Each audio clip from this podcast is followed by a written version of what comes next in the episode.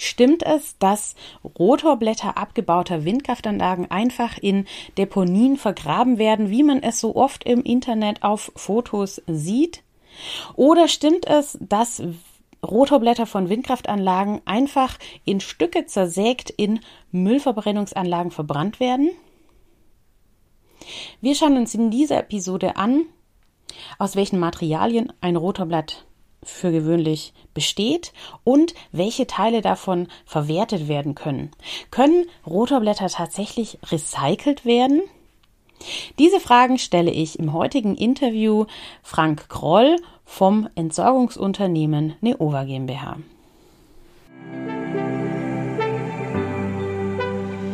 Hallo und herzlich willkommen im Windkanal, dem Podcast für alle, die einfach mehr über Windenergie wissen wollen. Ich bin Julia, Windenergie-Expertin aus dem Süden Deutschlands und begeistert für die Energiewende im Einsatz. Ich erkläre einfach und verständlich Wissenswertes aus der Welt der Windenergie. So könnt ihr euch eine eigene Meinung bilden und ab sofort fundiert mitreden.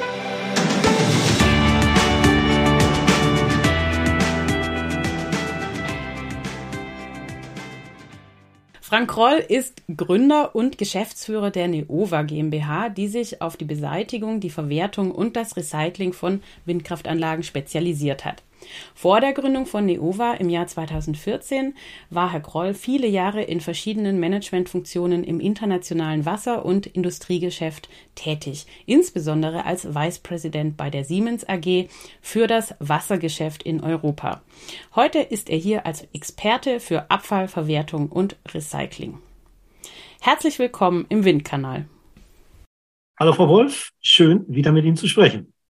Genau, wieder, denn wir haben schon eine Episode zusammen gemacht und da haben wir über die äh, Verwertung und das Recycling aller anderen Komponenten gesprochen, einer Windkraftanlage, außer eben der Rotorblätter. Und um die soll es heute gehen. Herr Groll, jemand konfrontiert Sie mit folgender Aussage. Rotorblätter sind ein riesiges, ungelöstes Müllproblem und solange das nicht geklärt ist, sollten wir keine neuen Windräder aufstellen. Was antworten Sie so jemandem kurz und knapp? Wenn ich darf, eine ganz kurze Geschichte, die genau so passiert ist. Eine solche Aussage ist in der Januarausgabe der Zeitschrift Kapital 2017 gemacht worden. Die ist getroffen worden von einem sehr erfahrenen Entsorger, ohne jetzt Namen zu nennen, der in der besten Absicht auf einen Umstand aufmerksam gemacht hat, der völlig berechtigt ist, nämlich zu sagen, denkt doch erst einmal über die Entsorgung eines eingesetzten intelligenten Materials nach, bevor ihr in die Produktion geht. Soweit folgen wir ihm. Nochmal, eine Werbung und Kapital hätten wir uns als Neopa nie leisten können, denn im gleichen Jahr 2017 bekamen wir für die Lösung dieses Problems den Europäischen Umweltpreis.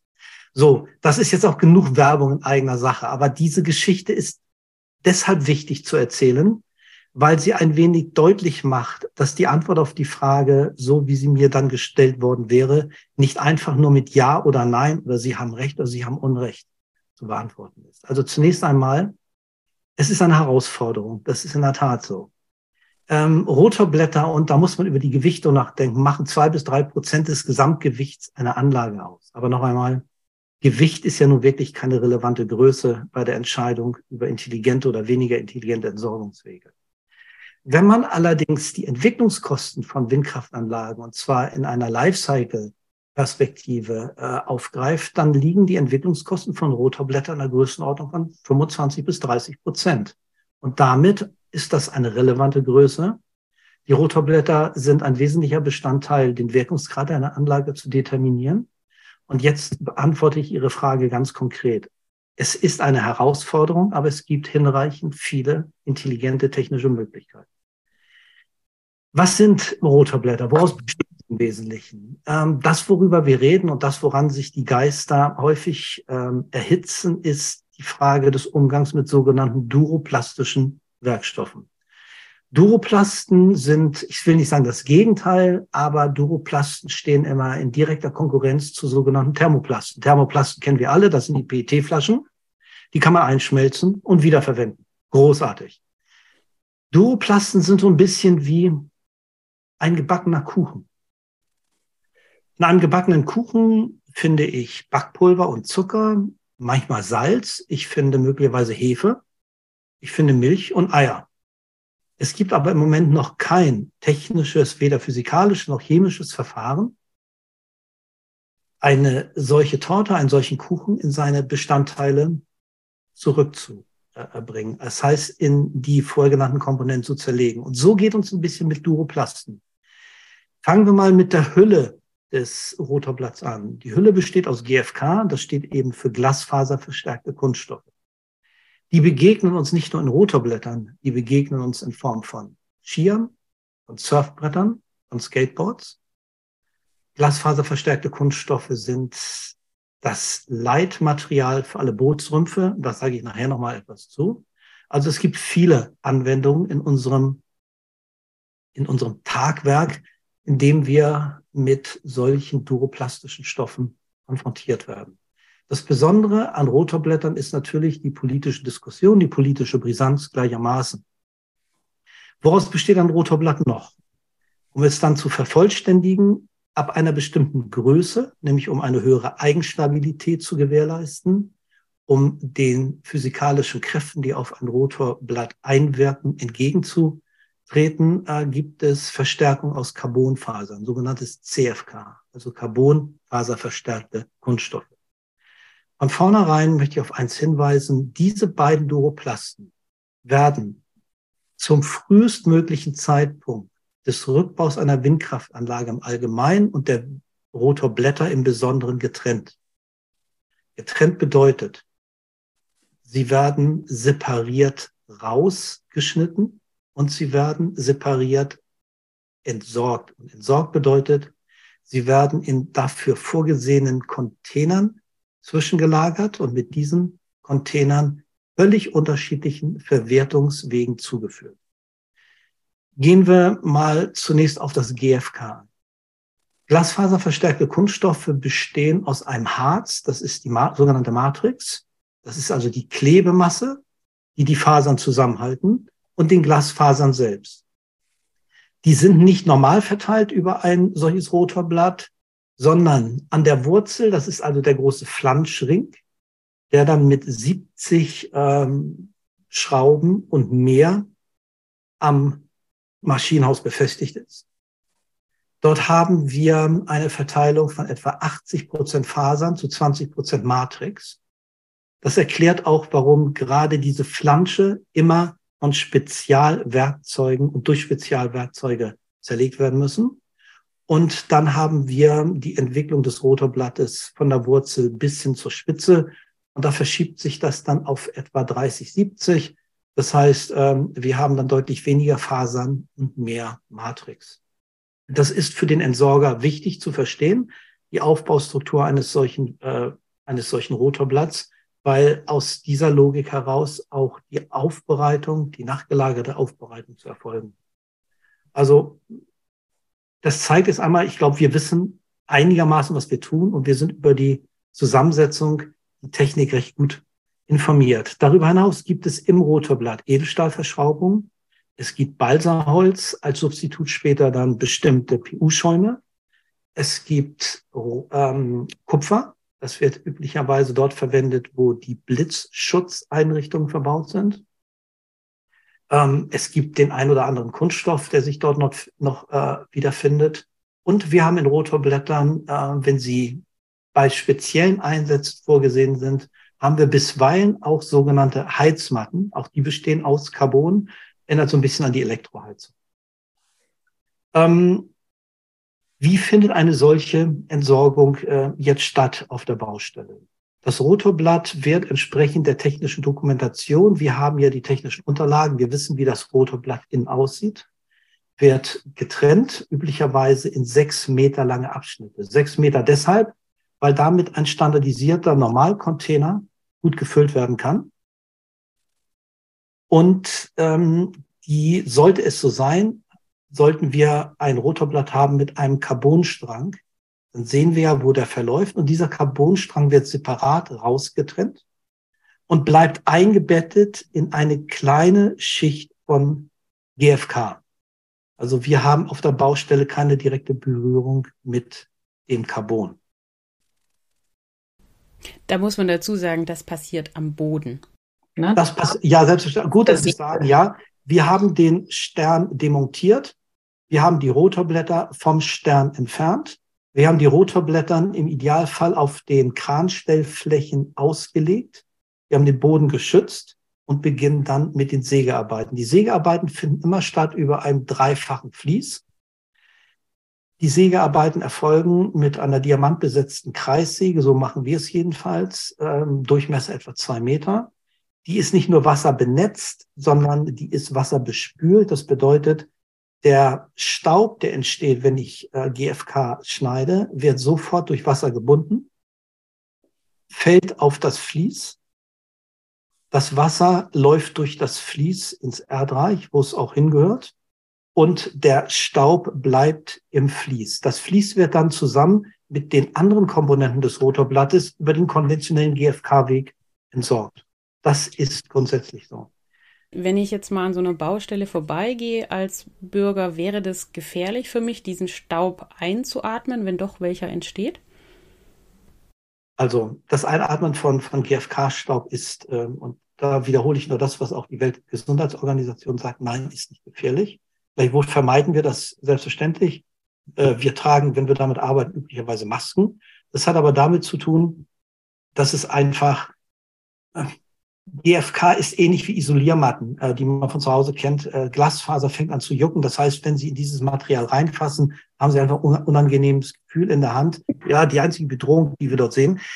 Wir haben allerdings jedes Mal eine Eloat-Untersuchung. Das heißt, wir prüfen jedes Mal, ähm, so über ein unabhängiges Institut oder wir weisen einem unabhängigen Institut gegenüber immer nach, ähm, dass dort diese Stäube beziehungsweise dass die Eloate völlig unbedenklich sind, also das, was dann ins Erdreich geht. Das ist, ich sag mal, mittlerweile Standard. Ähm, wenn wir windstarke Zeiten haben, und windstarke Zeiten sind ja für den Rückbau ohnehin nicht gewollt. Das ist ja so, Windzeiten, Windfenster sind ja der natürliche Feind eines Rückbauers. Dann wird auch nicht gesägt. Das ist ja kompletter Unfug. Ähm, nicht, weil das dann gefährlich ist, aber ähm, nochmal, GFK-Staub hat außerhalb der Baustelle, außerhalb des abgedeckten und gesicherten Bereichs nicht zu suchen und dann wird eben nicht gesägt. Das ist so. Ähm, zur GFK-Faser noch einmal. Die GFK-Faser wird im Gegensatz zur CFK-Faser physikalisch und technisch völlig anders bewertet. Gucken wir uns mal an, was ist so die Besonderheit, was unterscheidet die Carbonfaser eigentlich von der, von der Glasfaser? Es gibt viele technische Parameter. Eines der wesentlichen ist, Carbon ist leitfähig. Das heißt, sie kann elektrischen Strom übertragen und elektrische Energie übertragen. Carbonfasern haben ein anderes Bruchverhalten. Sie sind, wenn sie ähm, gebrochen werden oder sogar wenn sie verbrennen sollten, sind sie alveolengängig, das heißt, sie können sich in der Lunge ablagern.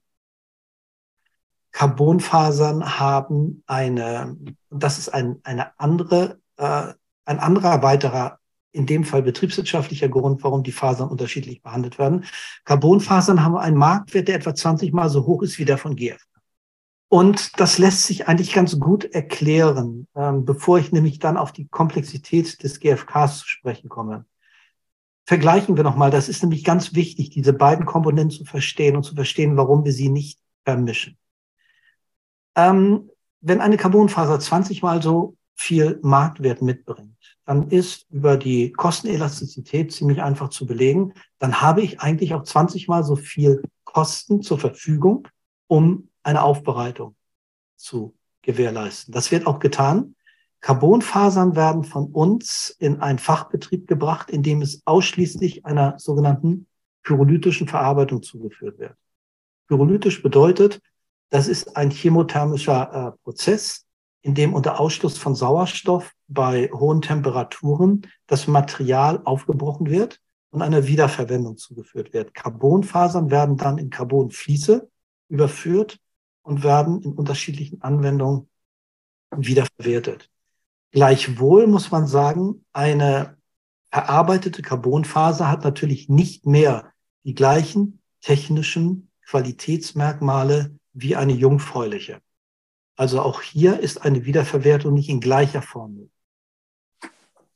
Und ähm, bei der Glasfaser ist es so, dass wir die Glasfasern über unterschiedliche Verarbeitungsstufen dann in eine Form überführen, dass sie, und das ist der Weg, den wir in der Vergangenheit gewählt haben, wir mischen die Carbonfasern, also die Abfälle aus GFK, mit der gleichen Menge an sogenannten Spuckstoffen aus der papierverarbeitenden Industrie. Was sind Spuckstoffe? Also Spuckstoffe ist das Material, das bei der Wiederverwendung oder nach einer beliebigen, meistens sechs- bis achtfachen Wiederverwendung von Papierfasern nicht mehr äh, einer, einer weiteren Verwendung zugeführt wird. Das ist also der Abfall einer Papierfabrik, der klassische Abfall. Ähm, diese Fasern, die man als Spuckstoffe bezeichnet, zeichnen sich aus durch eine gewisse Feuchtigkeit. Und das, was Sie eingangs beschrieben hatten, ist etwas, was man im Produktionsprozess ver, äh, zu vermeiden versucht, nämlich die Staubbildung. Staubbildung ist deshalb gefährlich, weil sie zu einer Vergrößerung der Oberfläche führt. Von Mehlstaubexplosion weiß man so etwas. Das kann gefährlich sein. Dazu braucht man bestimmte technische äh, Grundvoraussetzungen. Und um das zu vermeiden, mischen wir das eben mit dem Material aus der Papier- und Zellstoffindustrie. Dadurch haben wir keine Staubbildung im Produktionsprozess. Das Ausgangsmaterial, das wir dann haben, ist also eine Mischung aus diesen GFK-Fasern auf der einen Seite und den Stoffen der Papierindustrie. Fluffiges Material mit einer großen Oberfläche und einer extrem geringen Masse. Das wird ins Zementwerk verbracht und ich hatte ja in der letzten Folge mal gesagt, wenn wir darüber reden, möchte ich hier eine Zäsur machen und eine Fußnote setzen. Das ist mir wichtig, weil man kann uns viel vorwerfen, aber kein Etikettenschwindel. Dieses Material wird dann in einem bestimmten Verarbeitungsprozess im Zementwerk in einem sogenannten Kalzinator verbrannt. Das dauert anderthalb bis zwei Sekunden. Und das für uns relevante Produkt, das dann übrig bleibt, ist die Asche. In dieser Asche findet sich Siliziumdioxid, also das Silikat. Und Silikat ist nichts anderes als Quarzsand. SiO2 ist nämlich auch die chemische Formel für Quarzsand. Und Sand ist ein wesentliches Element für die Produktion von Zement. Und Sand ist ein knappes Gut. Das ist wichtig zu verstehen. Ähm, jetzt sagen wir, wir haben doch Wüsten aller Orten. Ja, das ist richtig. Wir haben Wüsten aller Orten.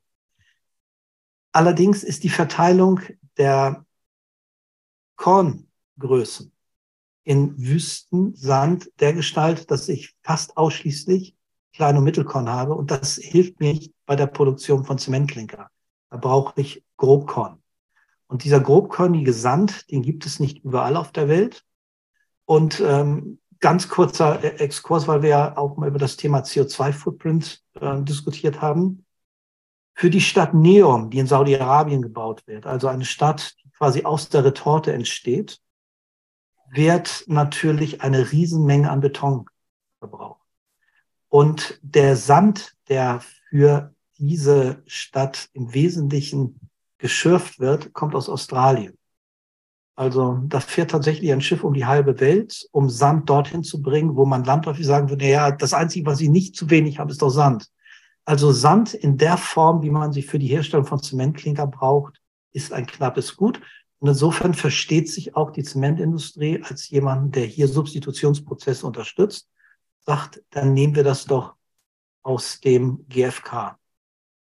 Also wir produzieren damit einen gewissen Sand. Was allerdings, und deswegen ist mir die Fußnote so wichtig, wir sind hier noch nicht im echten Recycling angekommen. Das echte Recycling würde nämlich bedeuten, wir hätten einen Produktionsprozess, aus dem eine GFK-Faser hervorgeht, ähnlich wie eine Pyrolyse bei der Carbonfaser, die wir wiederverwenden können. Das ist technisch möglich. Das ist auch im Labor oder im Technikumsmaßstab abbildbar. Aber in einem großindustriellen Prozess, in dem entsprechend große Mengen durchgesetzt werden können, ist es kaufmännisch sinnvoll noch nicht abzubilden. Das ist eine Unzulänglichkeit, die wir kennen, von der wir wissen, aber und wir gehen davon aus, dass die Anwendung, die wir im Moment referieren, immer noch die beste aller Möglichkeiten ist. Denn was ist die Alternative? Ablagern, also Idee Nordamerika, ist nicht. Wir haben die TASI 2005, also diese technische Verordnung äh, für Siedlungsabfälle aus dem Jahr 2005, die vorsieht, dass ähm, Deponierung von organischem Material, ich glaube Größenordnung größer zwei oder größer fünf Prozent, das weiß ich nicht mehr, nicht statthaft ist. Und wir haben natürlich durch die Matrix, durch ähm, ähm, de, den Klebstoff dieses Materials, haben wir eine organische Struktur. Das heißt, Deponierung ist nicht statthaft. Bliebe noch die Verbrennung. Wir wissen seit drei, vier Jahren, dass die großen Verbrenner in Deutschland äh, und nicht nur in Deutschland, auch im Ausland dieses Material nicht annehmen. Warum sollten sie es tun? Sie haben genug gut brennendes Material, denn die Matrix, dieses Harz, führt meistens zu Verklebung auf dem, äh, auf dem Ofen, ähm, führt damit zu einer Reduzierung äh, des Durchsatzes, ist also gar nicht gewollt. Und um das zu vermeiden und um gleichermaßen der Idee der Kreislaufwirtschaft ein wenig entgegenzukommen, haben wir eben über dieses, ähm, über dieses Verfahren mit der Zementindustrie nachgedacht und gehen eben diesen Weg über die Substitution von Rosern. Aber noch einmal, es ist das Ziel, diese Fasern zu recyceln. Wir gehen davon aus, das wird noch etwa eine Dekade dauern, bis unsere Technologie so weit ist, dass wir die wieder verwenden können, dann auf einer anderen Qualität. Mhm. Das heißt, Carbonfasern verdienen den Begriff recycelbar zu sein, aktuell, und Glasfaser noch nicht. Richtig. Carbonfaser sind näher an einer Recyclingqualität, weil wie gesagt auch die, die dann ähm, gewonnenen Fließe können nicht in gleicher Form eingesetzt werden. Schauen wir doch mal, wo finden wir eigentlich den Einsatz von Carbon und Glasfaser? Das macht es vielleicht ein bisschen deutlicher. Ähm, ich benutze in diesem Zusammenhang gerne den Vergleich zwischen kugelsicher und, und wasserdicht. Also eine Carbonfaser finden wir im Einsatz zum Beispiel im sogenannten Monocoques der Formel 1 Fahrzeuge. Für Autoleihen, was sind Monocoques? Ah, okay. Monocoques sind in der Formel 1 diese Sicherheitshüllen, die gegossen werden auf die Figur, auf die ähm, Physiologie des Fahrers angepasst. Das ist eine Schutzhülle, in der die eingebaut sind. Und dieses, äh, diese Monocoques bestehen aus einem äh, Mischmaterial, in dem aber Carbonfasern ein wesentlicher Anteil ist. Also dort haben wir Carbonfasern, um die Menschen vor Verletzungen zu schützen. Egal wie sinnvoll man nun Formel 1 Rennen sieht, aber es geht hier um den Schutz des Lebens. Deswegen dort finden wir Carbonfasern im Einsatz. Bleiben wir nochmal bei dem Thema äh, lebensrettend. Es gibt kugelsichere Westen oder besser ausgedrückt beschussfeste Westen. Da hat es in den letzten Jahren eine großartige Entwicklung gegeben. Also ich kann mich dran erinnern, meine erste Schutzweste, die ich trug, die war, glaube ich, acht oder zehn Kilo schwer. Das ist nicht angenehm. Die heute, äh, über die wir heute reden, das gibt ähm, ein Material, das heißt Auxylan, ist von einem englischen Hersteller produziert worden. Dort werden unterschiedliche Kohlefasern ähm, ver verwirkt, also ineinander verwoben speziellen Verfahren. Da gibt es noch andere Beilauffäden. Und diese Schutzwesten tra tragen sie unter Hemden, die tragen nicht mal auf und haben eine Beschussfestigkeit von bis zu, ich mich recht entsinne, von fast 2000 Meter pro Sekunde. Ähm, die sogenannte V0, das ist die Geschwindigkeit, mit der ein Geschoss eine, eine Waffe verlässt. Also das zeigt so ein wenig die Bedeutung von Carbon. Wir haben Helme, die aus Carbon gemacht werden sind. Wir haben Sportgeräte, die aus Carbon hergestellt werden, äh, worden sind.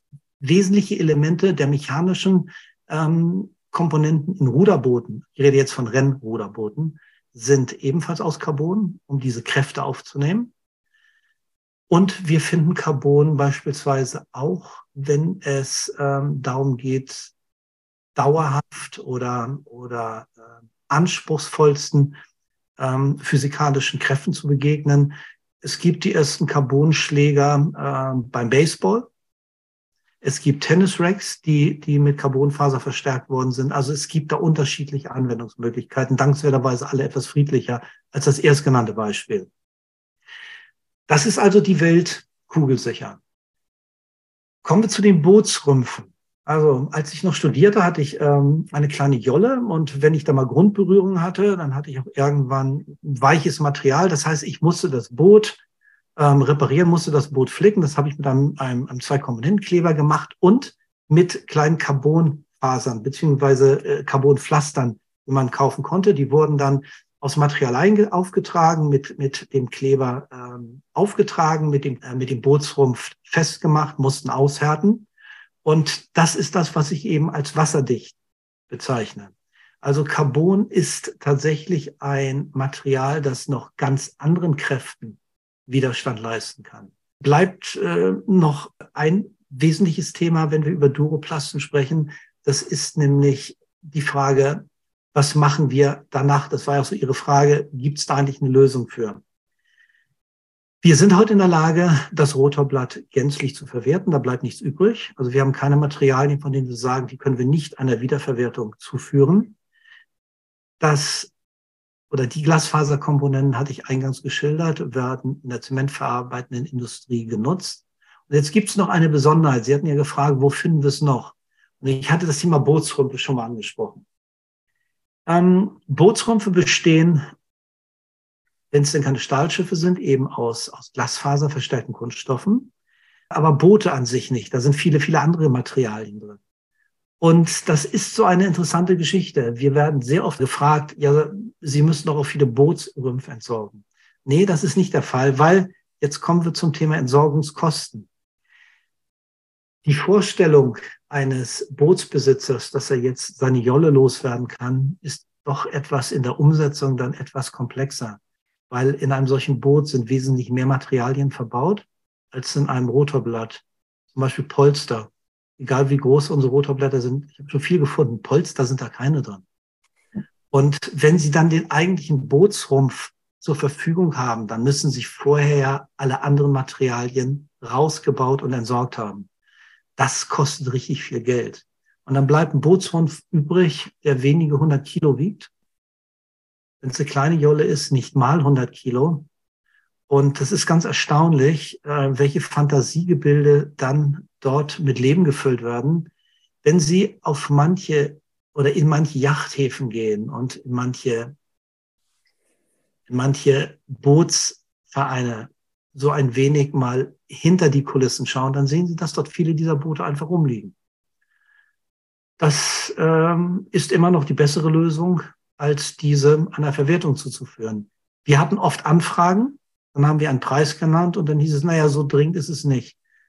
Das zeigt Ihnen also auch so ein bisschen den Unterschied in der Wahrnehmung, wo Kreislaufwirtschaft relevant ist, Rückbau Windkraftanlagen und wo Kreislaufwirtschaft noch so ein bisschen von der Tagesverfassung und dem Wahlrecht abhängt, ob man das denn macht oder machen sollte. Natürlich muss dieses Material auch irgendwann mal angegangen werden, aber bislang fehlt uns da so der richtige Zugang. Sagen wir so, die Kundenseite ist noch nicht geneigt, mit uns vertiefte Geschäftsbeziehungen einzugehen.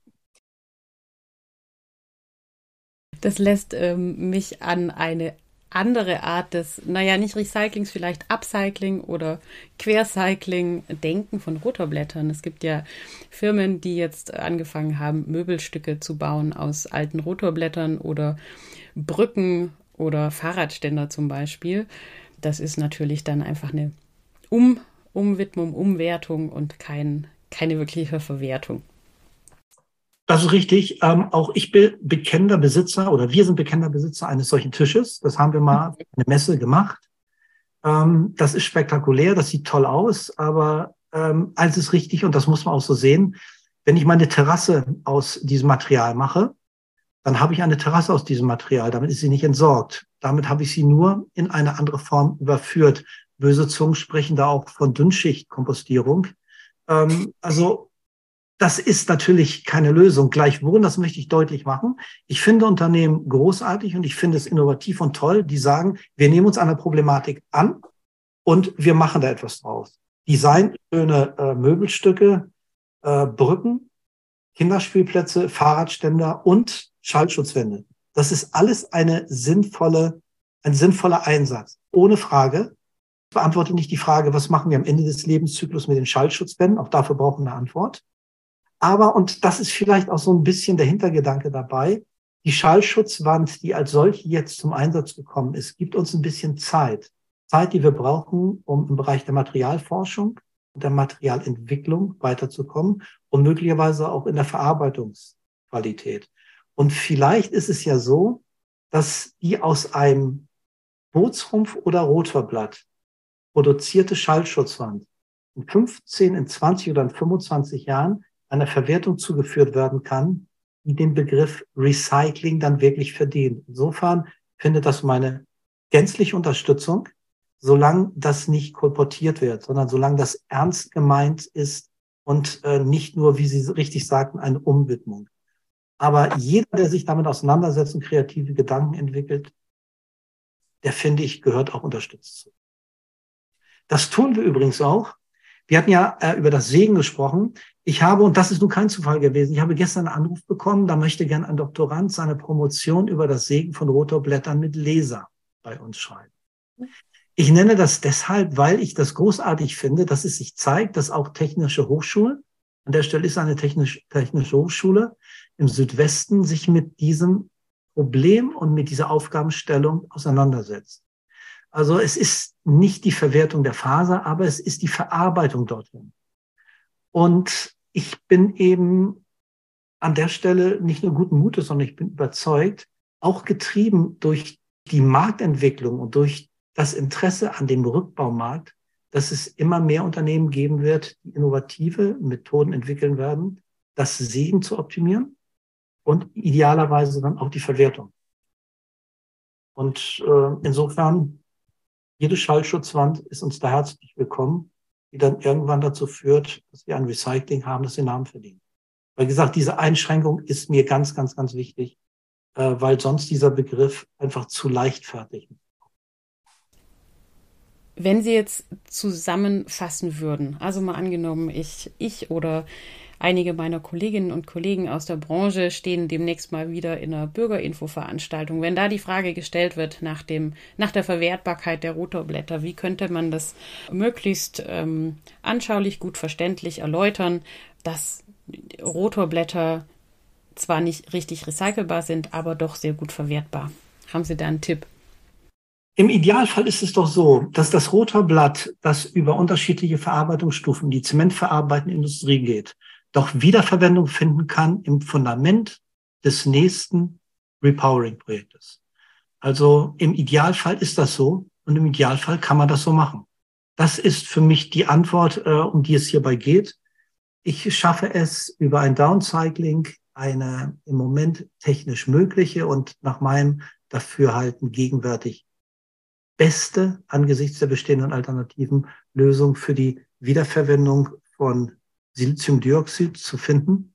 Das Silikat als Bestandteil des Zementklinkers für den Aufbau oder Neubau der nächsten Windkraftanlage. Das ist technisch möglich, das propagieren wir, das machen wir. Also, wenn Sie eine Antwort brauchen, ich würde es mal damit versuchen. Und ansonsten ist die Widerrede, die Sie möglicherweise ernten, ja durchaus willkommen, weil sie uns in die Situation bringt, über noch intelligentere Dinge nachzudenken. Weil ich glaube nicht, dass wir am Ende des Lateins ankommen. Das glaube ich auch nicht und das hoffe ich auch nicht. Und äh, da vertraue ich auf die vielen klugen Köpfe in unserem Land und weltweit. Es ist tatsächlich ein weltweites äh, Phänomen und äh, eine weltweite Fragestellung. Wir haben innerhalb der EU eine sehr ähnlich getaktete wir brauchen nur nach Österreich zu schauen. Ähm, in Österreich konnte man bis vor kurzem die Windkraftkomponenten der Rotorblätter noch kompostieren bzw. deponieren. Das war erlaubt.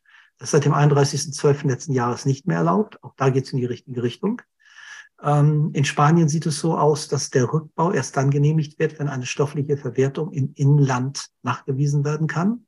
Das ist eine ordnungspolitische Intervention, die interessant ist. Weiß nicht, ob man das hier auch wagen würde.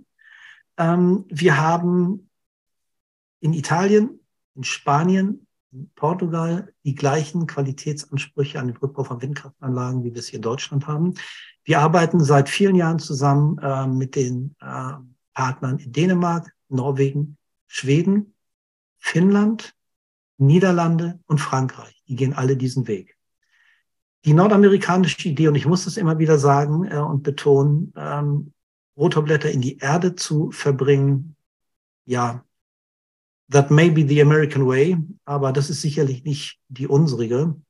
auch da wird sich in absehbarer Zeit etwas, ähm, etwas ändern, auch ändern müssen.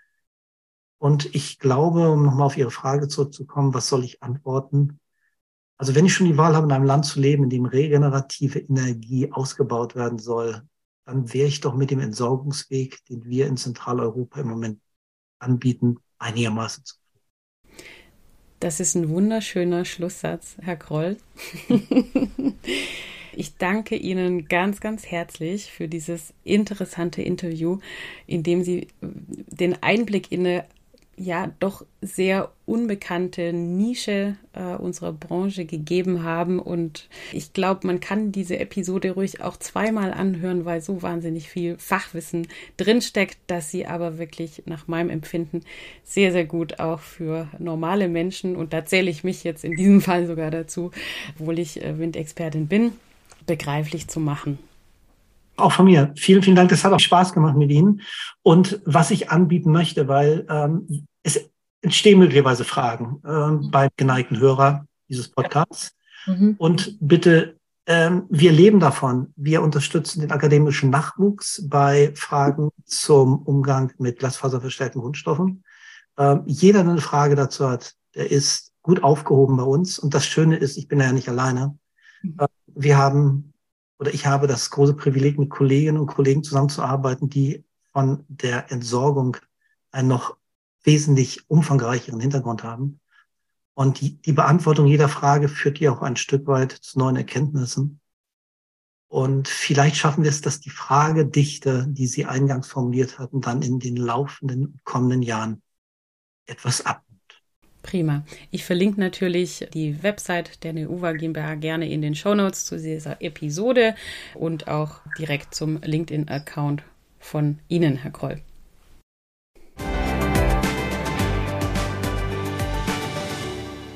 Nachdem ich nun diese Episode veröffentlicht habe, könnte ich mich eigentlich eine Weile schlafen legen, denn das war definitiv das meistgewünschte Thema überhaupt, äh, das ihr mir als Themenwunsch geschickt habt.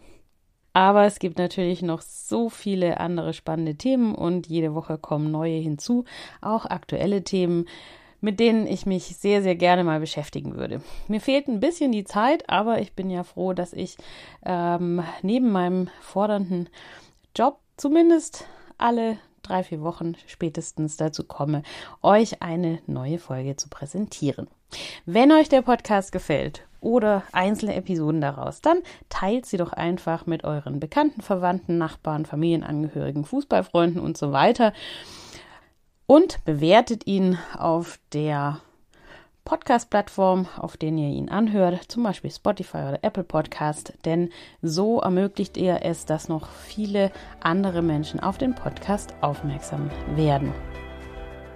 Herzlichen Dank fürs Zuhören und bis zum nächsten Mal im Windkanal, eure Julia.